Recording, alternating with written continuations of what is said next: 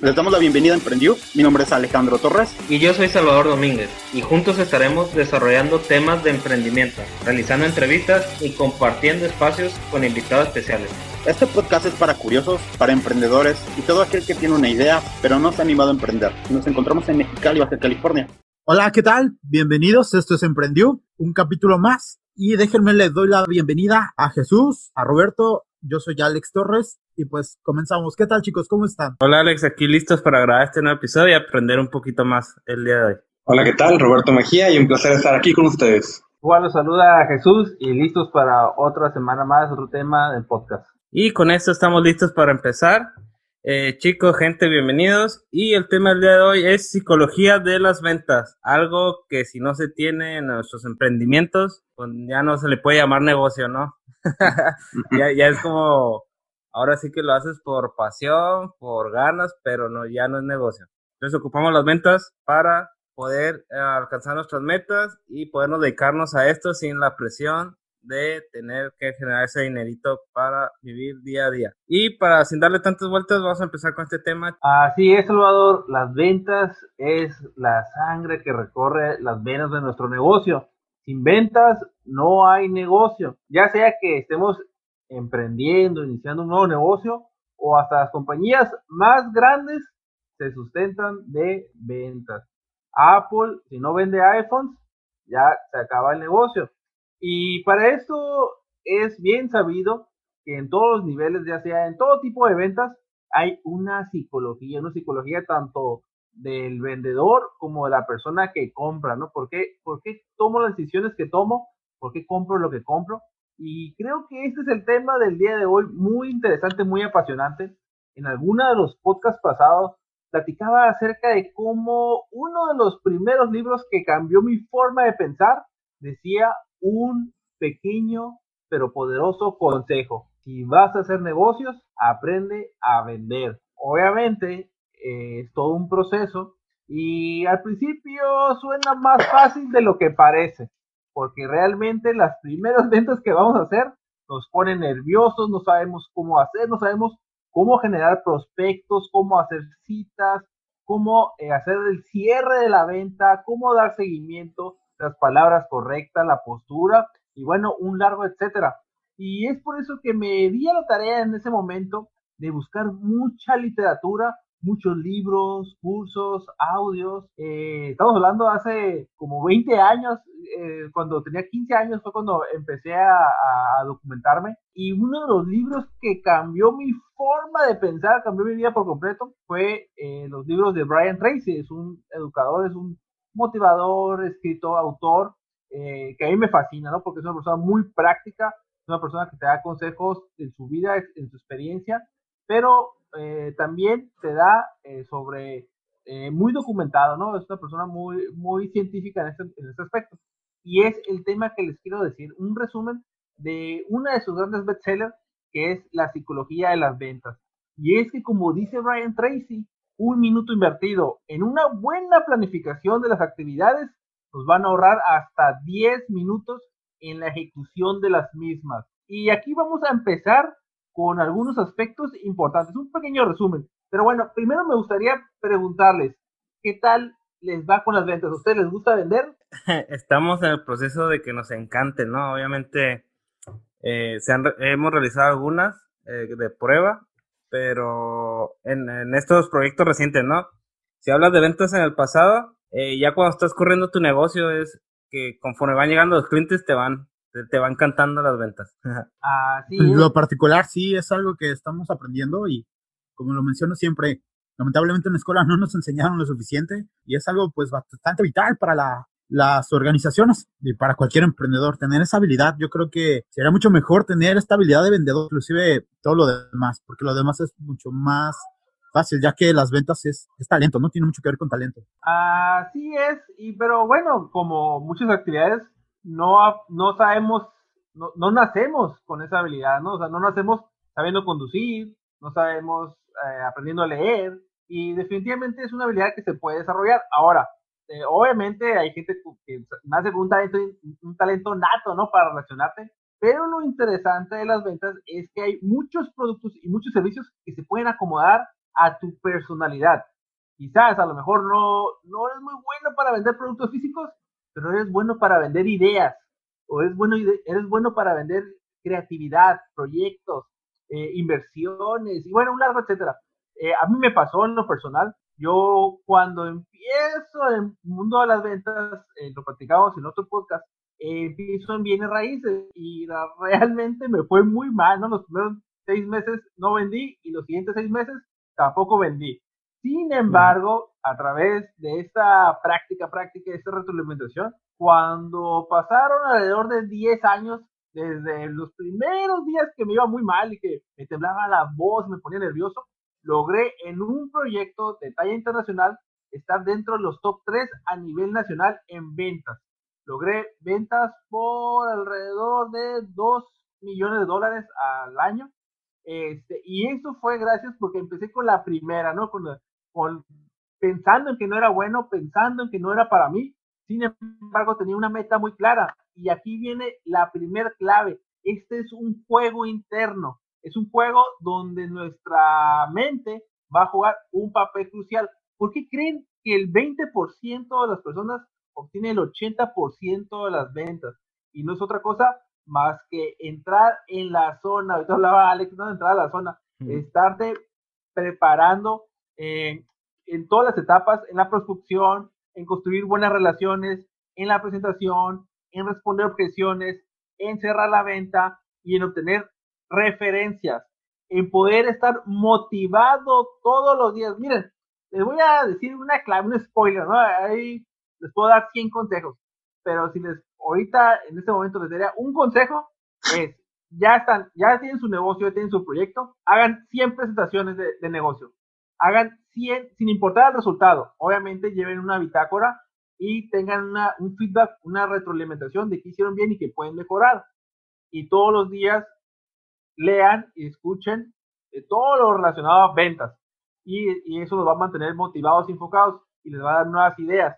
Pero den 100 presentaciones, 100 presentaciones. No, no importa, no importa. O sea, un ejemplo, ¿no? Si venden automóviles o seguros, vean a 100 prospectos lo más rápido posible y presenten el negocio.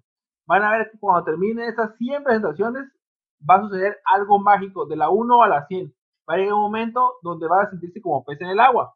Y es por eso, y es la mejor forma de mejorar su autoconcepto. Ahora, si pensamos que somos una persona que no somos buenos, ya perdimos en el juego mental, en el juego interno del inicio. Obviamente tenemos que pasar por el proceso. Y aquí es donde les voy a dar unas claves que considero vitales. ¿Ok? Establezcan metas metas de cuál es su ingreso anual, luego mensual, luego diario, pero eso no es lo importante. Lo importante es que tienen que establecer metas de qué actividades tienen que hacer todos los días para cumplir esos objetivos. Metas de actividades. Tengo que hacer 10 llamadas, tengo que hacer 10 presentaciones, tengo que dar seguimiento, etc, etc. Tengo que mejorar mi persona, eh, la forma de hablar, la forma de comunicarme, la forma de seguir. Eh, puede ser todo, y estamos hablando de todo tipo de ventas en todos los sentidos, ¿no? Puede ser digital, puede ser a través de redes sociales, a través de Facebook, de Instagram, etc, etc. Ahora, mi pregunta es para, para ustedes. ¿Cómo tienen metas? ¿Tienen, ¿Realmente tienen metas y trabajan sobre ellas? Sí, es algo con lo que siempre te, te, mencionan en la escuela y lo ves en todos lados, siempre generar metas. Pero realmente la verdad yo no le la hallaba como el, el valor o la importancia. Entonces trabajaba, trabajaba sin eso. A partir de que empezamos a generar estos planes junto con, Chava, con Salvador, eh, de repente dijimos, bueno, ya, es hora de, estamos haciendo cosas interesantes, pero el avance es un poco lento. Entonces de repente dije, bueno, quizás las, las, las metas, ahora sí hay que ver qué onda con las metas.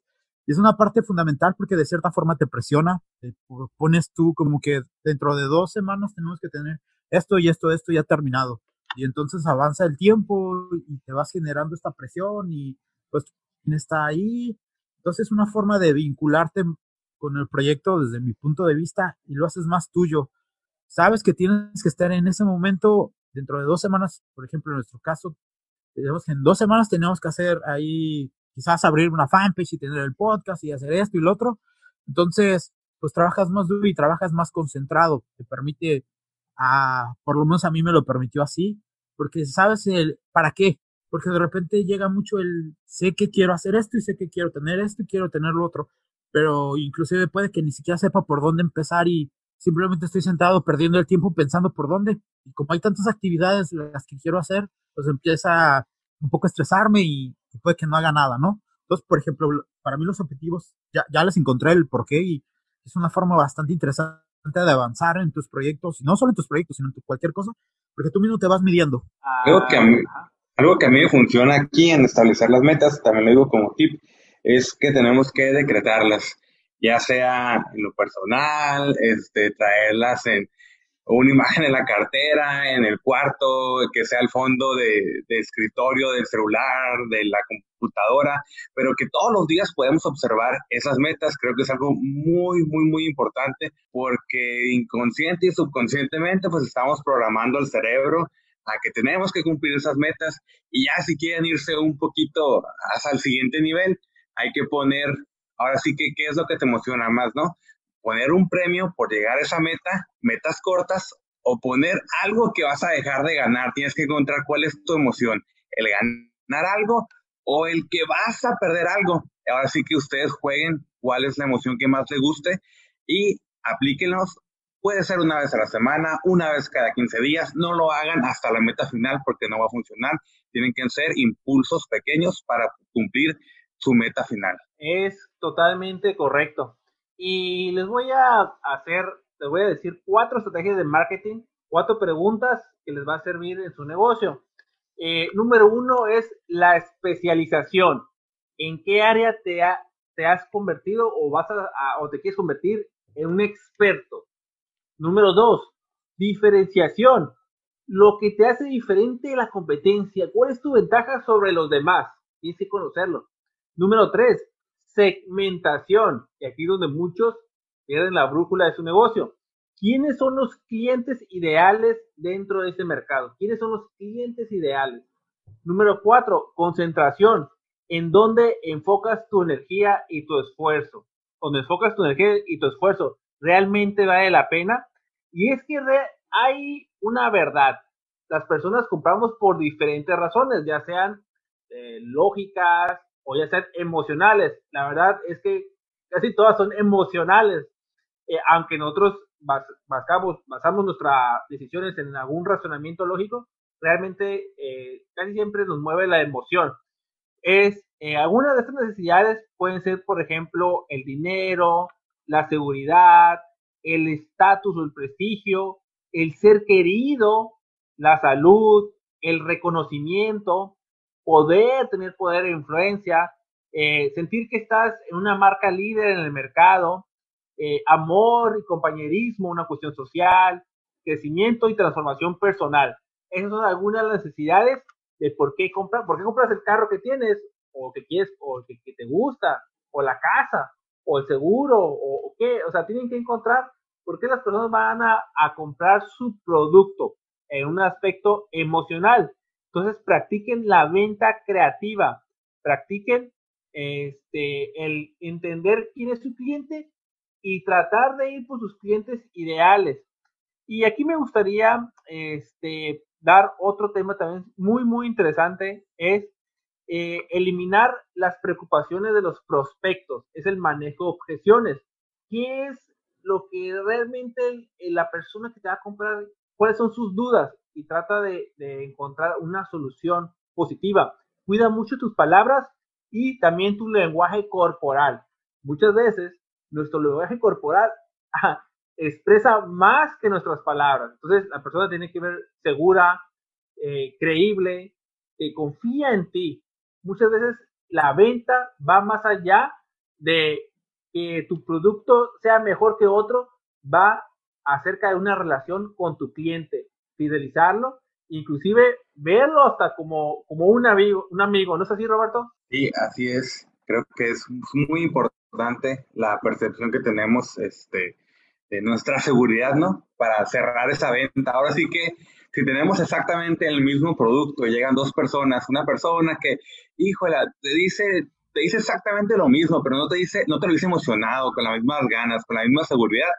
Tu venta, tu dinero se va a ir con la persona que tiene la seguridad, que tiene la emoción y que tiene el seguimiento sobre todo. Así es. Y bueno, eh, para el siguiente podcast me gustaría presentarles un tema que se me hace también muy apasionante. En todo este proceso ya estaremos viendo etapa por etapa, pero donde veo que muchos de los vendedores nobles tienen grandes preocupaciones o no saben cómo hacerlo, son los famosos cierres. El cierre del enfoque, la demostración de las dos opciones, del analítico, de las relaciones. Bueno, hay muchos tipos de cierres, pero eso lo veremos en otro, en otro podcast. Y me gustaría preguntarle a Salvador y Alex cómo, cómo se sienten en el aspecto de las ventas en su negocio. Una de las cosas que quería complementar, complementar hace rato con Alex es los tiempos de entrega, los deadlines. La verdad, siento que funcionamos más cuando ya tienes en mente cuándo se tiene que entregar y no estás a la deriva, no lo dejas a, pues cuando se logre, no hay, no hay problema, ¿no? Pero al momento que hay una meta, pues ya te, ya te forza a hacer las actividades bonitas y no tan bonitas como es, pues esto lo tengo que hacer sí o sí, ya sea ventas, subir contenido, grabar podcast, grabar video, editar, todo lo que se pueda meter en una meta, ¿no? Ya respecto al trabajo, pero en las ventas, ¿cómo me siento? Eh, como te digo, conforme se practica, se le va agarrando amor.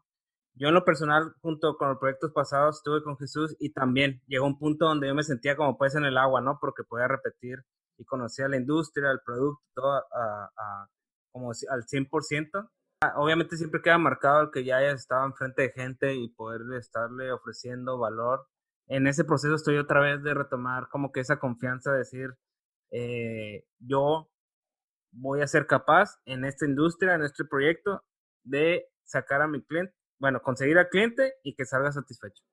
por ejemplo, yo, yo realmente nunca había tenido contacto con ventas hasta ahorita, ¿no? Que estamos generando nuestros emprendimientos y que es algo pues básico. Entonces, la empatía, yo, yo, yo salvaría ese dato, ¿no? La empatía que tienes que tener ante las, las personas, el ponerte en su lugar, tanto para la segmentación, ya como, como para cuando empezamos a hablar de cómo vender. Creo que es algo de lo que nos gusta mucho hablar, de cómo vamos a hacer cuando llegue un cliente, qué le vamos a decir, cuál mecánica. Por ejemplo, dentro del mundo de, las, de la marca de ropa, estábamos pensando cómo hacer algún tipo de video de agradecimiento y comenzar el juego. Como anteriormente habíamos dicho, queremos que la marca de ropa sea toda una experiencia, algo así tipo gamer.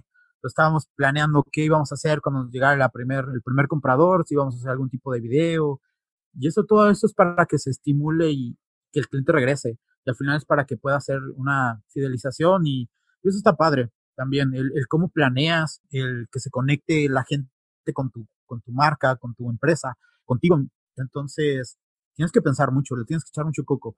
Como bien dices tú, Jesús, todo se puede aprender y creo que eso es lo más divertido, ¿no? Eh, cuando no tienes una habilidad, lo reconoces y sabes que es una habilidad que necesitas sí o sí como emprendedor.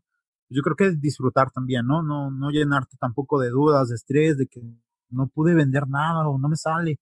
Al contrario, yo creo que es, es como parte del proceso y en algún punto va a haber alguien a quien le convenza tu modo y entonces ahí vas a empezar a agarrar confianza y simplemente te sueltas y cuando menos sientas ya, ya eres un vendedor y eso va a estar bastante chulo.